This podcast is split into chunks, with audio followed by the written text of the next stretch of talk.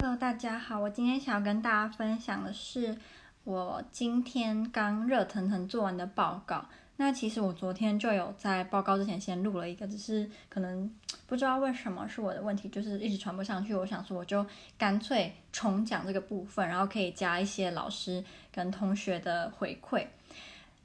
这这个我我要讨论的书的名称叫做《From Fatwa to Jihad》。那 Fatwa 是嗯伊斯兰教的算是领袖说的话或者是命令，Jihad。通常会被衍生为圣战。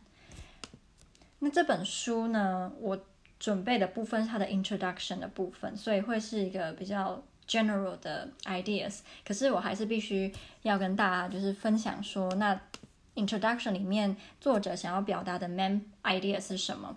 我觉得他想要表达有四个，一个是呃 Rushdie Affair。那这个 Rushdie Affair 是什么呢？我等一下也会详细的说明。第二个。哦，对，第一个就是 Rushdie Affair 在嗯文化冲突是扮演一个非常重要的角色。第二个就是作者想要回答一个问题，就是 Are Islamic values compatible with those of Western？伊斯兰教的 values 跟西方的能不能够和平共存？不一定要和平，但是就是共存这样。第三个就是他想要讨论在人们。无论是内心或者是行为上的重大改变，通常这些人在文化认同或自我认同上都在 struggle。第四个是 multiculturalism，其实这个 multiculturalism 是这个书的作者他会反复不停强调的一个概念。好，因为我们这堂课主要是想要探讨文学里面的 the other。那在这本书里面的 The Other 是谁呢？我认为是那些在西方国家长大，但是来自不同文化背景的人。例如 Rushdie，他是如果我没记错，他是印度人，可是他五岁的时候搬到英国。然后这个作这边书的作者 Malik，他也是一样，也是在印度就是出生，可是在英国长大。第三个是 Hassan，Hassan 是。Malik 的朋友，然后他在他的 introduction 的最后会提到哈桑这个人。他这个哈桑这个人呢，经历了算是也蛮大的 metamorphosis，很大的转变。好，那首先要先来介绍这个作者 Canon Malik，他在英呃印度出生，但是在英国读书，然后就是成长，所以他其实是把自己定位成 British 的。他的家庭并不是非常的虔诚，无论是自己的宗教信仰或者是西方基督教，他都没有，两个都不是非常虔诚。第三就是他对于种呃，他对于种族歧视处理的方式跟他父母那一代还有他年轻那一代是不一样的。他父母那一代通常遇到种族歧视的时候会容忍或者是忍耐，他不会有太强烈的就是抗议或表达。可是。到他这一代的时候，有所谓的 Paki bashing 在英国。那什么叫做 Paki bashing 呢？Paki 指的是亚洲人，通常这里的亚洲人指的是印度人、巴基斯坦这些，不是不太指的是中国人啊、日本人、韩国。那 Paki bashing 就是白人或者是任何讨厌来自亚洲国家的人，会随机就是殴打来自亚洲国家的移民，这个就是 Paki bashing。那这个作者他。小的时候经历过蛮多这种事情，所以对他而言这是个习以为常的的家常便饭。可是，在他长大之后，就是过好几十年，他访问了一个比他年轻很多的年轻一辈移民，问他有没有听过 Paki bashing。然后这个年轻的小伙子看起来就非常的困惑，他从来没有听过这是什么。即使他可能经历过类似的事件，可是这个名词已经基本上不存在了。所以他认为在英国。嗯，也英国社会整体而言，其实也有一个转变。最后一个就是他有提到政治让他能够看到更深的议题，就除了 racism 种族歧视之外，他还有有办法看到除了就是这么表面的东西以外的事。他说，呃，虽然是种族歧视的议题让他接触政治，可是政治也让他就是也。教会他很多东西，例如他读了很多西方学者重要的理论，还有他学到了呃人权、基本人权，还有 universal rights 这些东西，所以他收获是很多。然后他也认为，嗯，他们好像不应该再这么就是肤浅的说，呃，非黑即白之类的，就是他不不想要再这么嗯化这个种族歧视这个议题。可是他的朋友，同时期的朋友也跟他一样，因为政治接触到这些西方的想法之后，他们反而衍生出了另一派的思想。他说，他有一些朋友认为，所谓的 Enlightenment 只是一个以欧洲为中心的 project，它不适用于非西方国家的人。他们原本的主张是，所有人无论你的种族、肤色等等，都应该被平等对待，呃，treated equally。但是他们现在认为，每个人应该都要被不同的对待，因为我们每个人都不一样。这是他们非常非常重大在处理 racism 上的一个改变。那这个这种想法，其实在现代社会是主流，就是我们慢慢的已经脱离说每个人要齐头式的平等，就是这种想法其实已经比较没有了。好，那我一开始有提到所谓的 Rushdie Affair，那这个是什么呢？它其实是一本书，然后这本书叫做《The Satanic Verses》魔鬼诗篇，然后是由呃 Salman Rushdie 所写的，在一九八八年的样子。那这本书一出版就引起轩然大波，因为这本书里面有非常多的暗喻，有一些甚至是明喻，然后有些是在呃讽刺一些伊斯兰教的问题，或者是宗教，就是。嗯，不一定是伊斯兰教，就是宗教这个概念，它或这个哲学主张，它其实是有一些讽刺的。那这本书呢，就是让伊斯兰教徒非常非常的生气，他们就举办了在英，无论是在英国或是其他世界各地，都举办了烧焚烧这本书，或者是烧这个作者的画像啊，或这个作者的样子。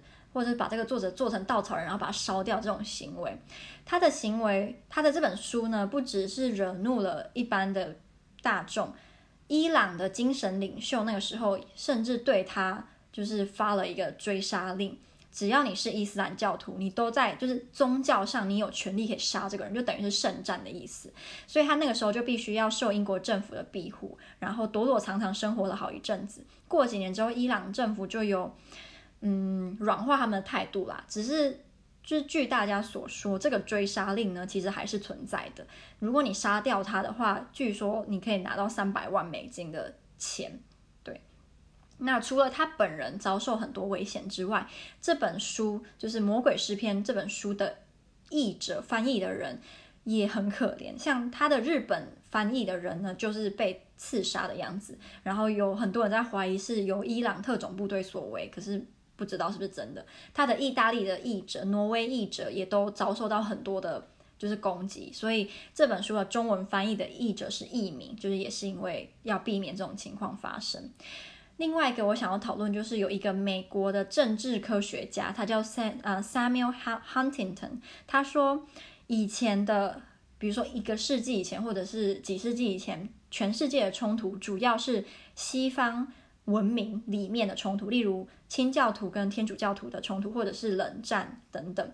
但未来的趋势会变成不同文明之间的冲突，尤其是 Christian West，呃西呃基督以基督教为主的西方跟 The Islamic East，信仰基呃伊斯兰教的东方，之所以是这两个，他们就是针锋相对，是未来的趋势。这样，他当然也有提到其他的 civilization，例如。孔夫子的儒学思想，日本人的，然后还有拉丁美洲、非洲人，然后东正教等等，都是自己的 civilization。下一个呢，我想要讨论的就是《The Satanic Verses》的作者 Rushdie，他跟这本书的作者，嗯，这本书的作者是 Malik，很像是他们同样是社会上的 The Other。Rushdie 在三种文化栽呃栽培之下之下成长，有印度文化、巴基斯坦跟英国。他自己当然会比较偏向于他英国的那一个文化，就是那个影响他比较深啊。但其实这三个都对他有影响。他写过非常多有名的书，他的书有一个特征就是会有很多文化的结合。可能这本书会有巴基斯坦的寓言故事，有印度的传说，有英国本就是英国的。神话故事等等，所以他的书是非常多元的。他说他想要把那些在社会上处于 in between 的人的故事给说出来，这是他的目的之一。Satanic Verses 魔鬼诗篇，据作者所言，他在被人家访问的时候说，他认为这本书其实不是只跟伊斯兰有关，或者是真的有直接关系。他想要探讨的其实是移民，还有人生的巨大转变，呃，人格分裂。爱跟死亡，他其实没有希望大家都只把眼光或焦点着重在他在暗指伊斯兰教的那个部分。另外一个非常有名的英国女性主义的作家叫做 Angela Carter，她曾经也在受访的时候说他对这本书的看法。那他的看法里面一个字都没有提到伊斯兰，那这就非常有趣了，因为大部分的人读完这本书最大看的。心得就是这本书就是关于伊斯兰，但是那个那个女性作者就是 Angela Carter，她一个字都没有提到伊斯兰，所以这本书其实在不同的人的解读会很不一样。那近代开始，甚至有人觉得这本书是很幽默风趣的。作者本人表示，他其实很喜欢这种转变，因为他不希望。大家想到这本书，只会想到它不好的那一面，或者是觉得它那么的严肃。其实，如果你能够在里面找到让你发笑、觉得有趣的地方，他也觉得很快乐。这本书的主主要呃主角有两个，一个叫做 Gibril，一个叫 Saladin。那这两个人都是印度人，只是他们的背景不一样。Gibril 呢，他是好莱宝莱坞的演员，非常红，又很帅。可是总啊，先先讲第二个人，第二个人萨拉丁他。嗯，是印度人，可是他非常讨厌他的印度文化、印度背景，他想要被认为是英国人。那他们两个共同的地方就是，除了都是印度人之外，他们在一场空难，就是从印度到英国的空难活活了下来。但他们活下来之后，人生就有一个非常不一样的旅程。Gibriel 呢，他开始会半梦半醒，他在做梦的时候会梦到自己是传达神諭的天使，然后他会把。他的话传给所谓的先知，然后让那个先知去把他的话告诉大家。但由于他常常是半梦半醒，所以他到书中的一个一个章节的时候，他有说他其实不知道他说的真的是神諭还是是恶魔说的话。再来这个萨拉丁呢，他在存活下来之后，身体变了，他变得像羊一样，还有长了羊角。那羊呢，在伊斯兰教还有基督教都其实被视为是恶魔的代表。所以这是蛮有趣的，那我就不讲它的详细内容。如果有兴趣的人，可以去看这本在就是全世界引起这么大就是轩然大波的书。那接下来想要讨论的就是 metamorphosis，剧就是强烈巨大的改变。在这本书里面呢，有三个改变，一个就是以前的冲突主要是在西方文明里面，然后以后会变成不同文明之间的冲突。第二个就是原本大家。认为只要你生而为人，无论种族啊什么什么，你都应该要被平等一样的对待。但是现在变成，正因为我们不同，所以才更要被不同的对待。那这种不同的对待，才能让我们真正的平等。第三，就是我一开始有说哈桑，呃，Malik 这本书作者的朋友，哈桑原本跟 Malik 一样，就是是左比较偏左派的。但有一次，就是这个作者因缘际会遇到这个哈桑，他们是在。那个 Rushdie Affair 就是大量燃烧这本书啊，抗议的这个城市遇到，他就很惊讶说：“哎，你怎么在这边？你在干嘛？”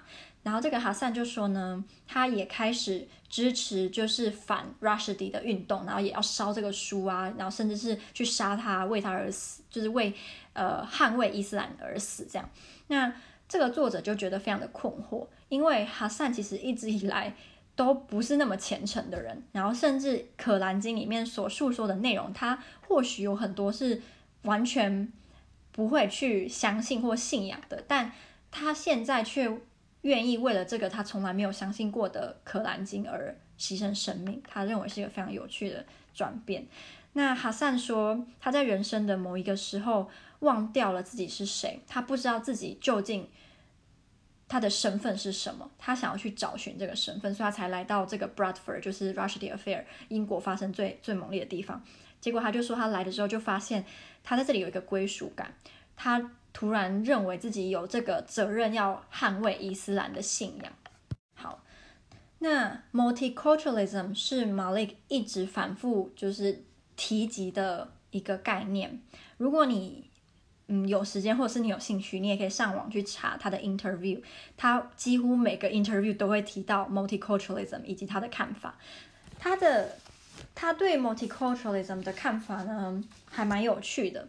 他说 multiculturalism 分两个部分，然后这两个部分要融合才是一个完整的 multiculturalism。第一个就是 multiculturalism 是 the lived experience of diversity。第二个是 a set of political policies to manage that diversity。他认为，呃，今天大家应该都会认同一个 diverse 的社会是好的，是我们应该要追求的。可是他不认同的是，当 multiculturalism 变成一个 political process 的时候是不好的。为什么呢？他说，呃，multiculturalism put people into ethnic and cultural and faith boxes. By defining public policy according to the boxes into which people have been put, and by defining people's needs according to the boxes，所以他说，嗯，政府会 在每个人或者是每个族群上面贴一个非常清楚的标签，就是你就是，比如说你就是黑人，你就是伊斯兰教徒，你是白人，或者你是亚洲人，那他们就可以根据他们政府帮你做的那个标签来去制定适合你的政策，或者是。你需要的政策，但他认为这种做法呢，让我们忽略到掉了很多东西。例如，他说，diversity 不是只有文化才就是可以有 diversity，diversity 也可以用在年龄上，或者是性别，或者是性向，还有呃很多不一样的。Social class 也是其中一个，但我们现在越来越把 diversity 就是跟文化做连接，那我们就忽略掉了。假设我们今天把白人都，或者是把亚，比如说我们把台湾人都贴上一个标签，就是台湾人，然后台湾人就是应该要怎样怎样怎样，那我们就忽略掉了台湾人里面一定有很多非常不像台湾人的人，那这些不像台湾的人的人跟像台湾人的人，他们之间的冲突，他们的。对话，他们的辩论就会被忽略，大家就会觉得，哎，你们应该要说的或者是信仰的是同一套理论啊，就是我们你们为什么会就是你们不应该要有冲突就对了。所以他认为 multiculturalism 让政府或者是让大众忽略掉你们贴标签里面的这群人，他们也是会有各自不同的想法，所以不应该要这么就是简单的就把大家贴标签，对。这是他最主要的想法。他有说，他认为现在 diversity 反而是变成让我们越来越不呃心胸开阔的一个一个词吗？例如，我们常会听到你不可以这样讲诶，因为我们这是一个多元的社会，你不可以这样讲，你会伤害到别人，或者是你不可以这样讲，因为是个多元社会，就是反而多元化被用来让人们不能够轻易的去嗯。让不同的文化做碰撞，因为大家会怕，反而就是有那个框框局限住，就对，他觉得这是一个非常不好的现象。那结论就是我的结论是，还有据他所说啦，他认为当我们在使用所谓的 multiculturalism 或者是 diversity，他还有提到 pluralism 这些词的时候，我们都应该要。知道自己在说的是什么。如果你不清楚，就不应该随便用这些词。那如果你用这些词，你就要知道自己在指的是什么，这样才能够避免就是误会啊，或者是就是不理解的加深。第二个是他认为我们应该要承认，除了承认自己，也要承认别人的就是身份会是非常多元的。他有说现在的我们对 identity 的定义好像越来越狭隘了，然后。另外，那个作者 r u s h d 呢，他在某一个 interview 的时候有提到他对 identity 的看法。他说的，我觉得他说的很好。他说，identity 在每个人的心中其实是一个非常清晰的一个嗯概念，但对每个人而言，这个概念可能代表的东西是不一样的。例如，如果你今天你问一个印度人有关他的 identity，对他而言最重要的可能会是他的宗教的信仰，他是。呃，信印度印度教还是他是穆斯林？如果你今天你问美国人，对他而言最重要的 identity 可能会是他的种族或他的性别，所以 identity 对每个人是不一样，定义也会不太一样。然后 Rushdie 他也说，We narrow our identity, we define our identity more and more narrowly. We are this and we are not that. But human identity is multiple. complicated and sometimes even contradictory, and that's what makes us rich character. We are many things, not one.所以我觉得他讲得很好，就是我们不应该就是把自己放在一个 box 里面，然后就是不愿意不愿意去啊、呃、承认或者是看清， 你不需要把自己放在那个 box 里面。那今天就算你的身份是互相矛盾的，那也没有关系。很多事情也都是这样互相矛盾。然后后来我讲完我的报告之后，老师有问我说，我觉得台湾有没有就是 multiculturalism 的荼毒？我就说我觉得应该是有的。例如我们会很想要。去划清界限，说，哎，你做这种事情，你是这个想法，你是怎样怎样，你就是，比如说你就是中国人，那我们这样想，这样这样，我们就是台湾人。可是如果今天我们恰巧在某个部分跟中我们所谓的中国人很像的时候，我们其实就会有一点混淆，然后就有点不知所措，就哎，奇怪，我明明就不是中国人啊，我这里怎么会就是我们怎么会那么像，还是怎样？所以我其实觉得 multiculturalism 在台湾。也是，就是可以被看到的，也也可以感受到很强烈的。